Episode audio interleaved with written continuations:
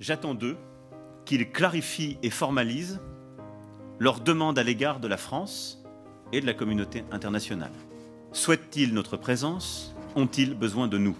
Je veux des réponses claires et assumées sur ces questions.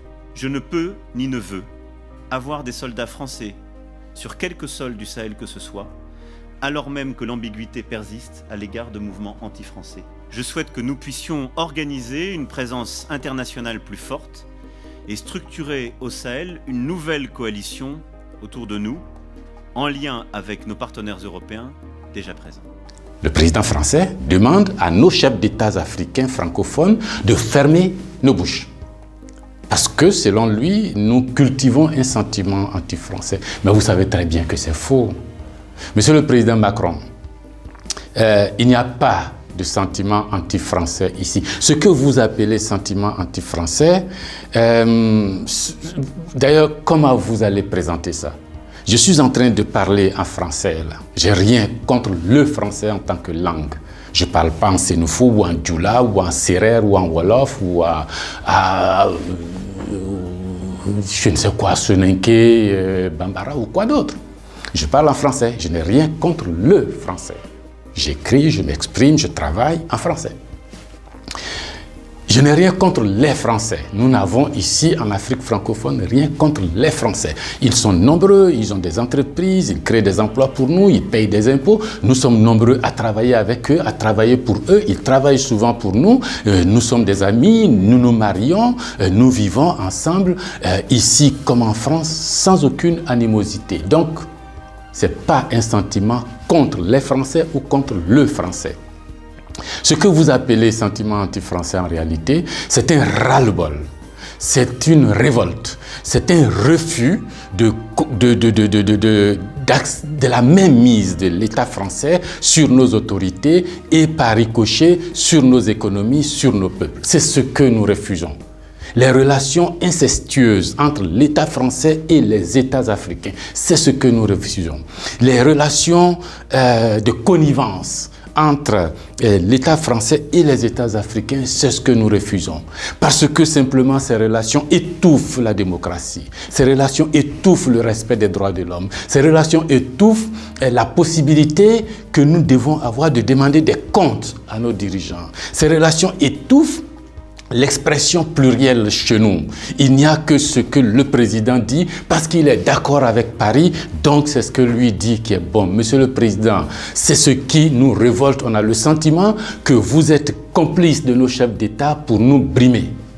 On a le sentiment que les droits de l'homme que vous faites respecter en France, les libertés individuelles que vous faites respecter en France, la déclaration universelle des droits euh, en France, déclaré là-bas par vos ancêtres, Monsieur le Président, on a l'impression que vous considérez que nous, en Afrique, on n'a pas droit à cela. Nous, en Afrique, on n'est pas euh, digne de cela. Nous, en Afrique, on n'est pas euh, suffisamment humain pour avoir les droits humains.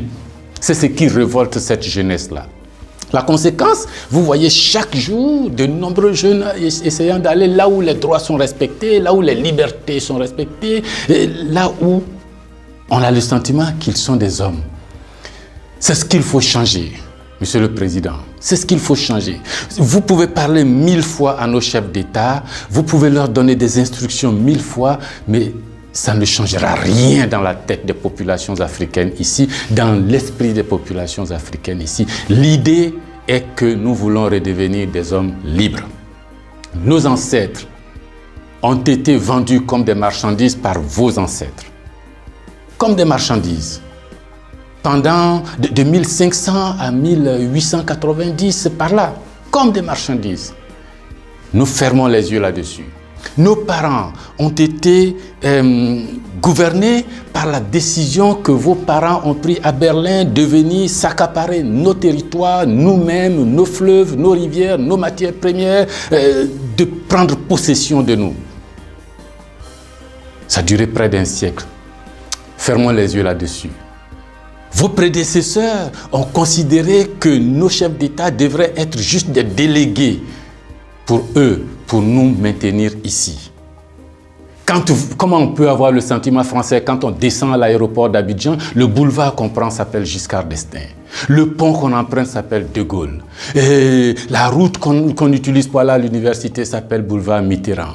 Et puis partout, on a euh, Trèche-la-Plaine, Port-Boué, Binger. Non Ce que la nouvelle génération veut, ce que nous voulons, c'est l'autodétermination. Que nos chefs d'État nous rendent compte ici, qu'ils ne soient pas obligés d'aller vous rendre compte pour se donner une certaine légitimité, comme Macron est d'accord avec moi, comme Chirac est d'accord avec moi, comme le chef d'État français est d'accord avec moi. Donc ici, vous allez faire ce que je dis parce que sinon vous allez avoir des problèmes. Monsieur le Président, tant que ça durera comme ça, les gens ici auront le sentiment que l'État français est complice de leur brimade, de leur pauvreté, de leur chômage.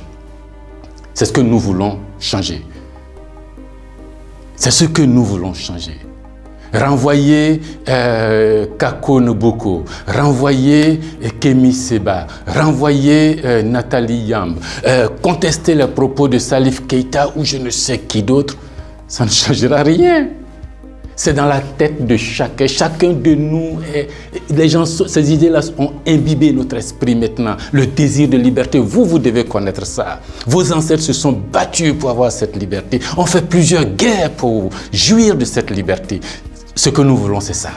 Liberté de commerce, liberté de, de, nous organiser, nous autodéterminer, faire ce qui est bon pour nous sans nuire à vos intérêts. Mais ça ne vous dit pas de venir nous imposer vos intérêts. Si vous pensez, chers auditeurs, que ce message vaut la peine d'être diffusé et que nous soyons nombreux à nous l'approprier, sans animosité, sans bestialité, mais avec fermeté et conviction, il faut liker, il faut partager. Parce que c'est l'Afrique de demain qui se joue là. Nous ne voulons plus être des marchandises, nous ne voulons plus être sous la tutelle de quelqu'un, nous voulons redevenir des hommes libres.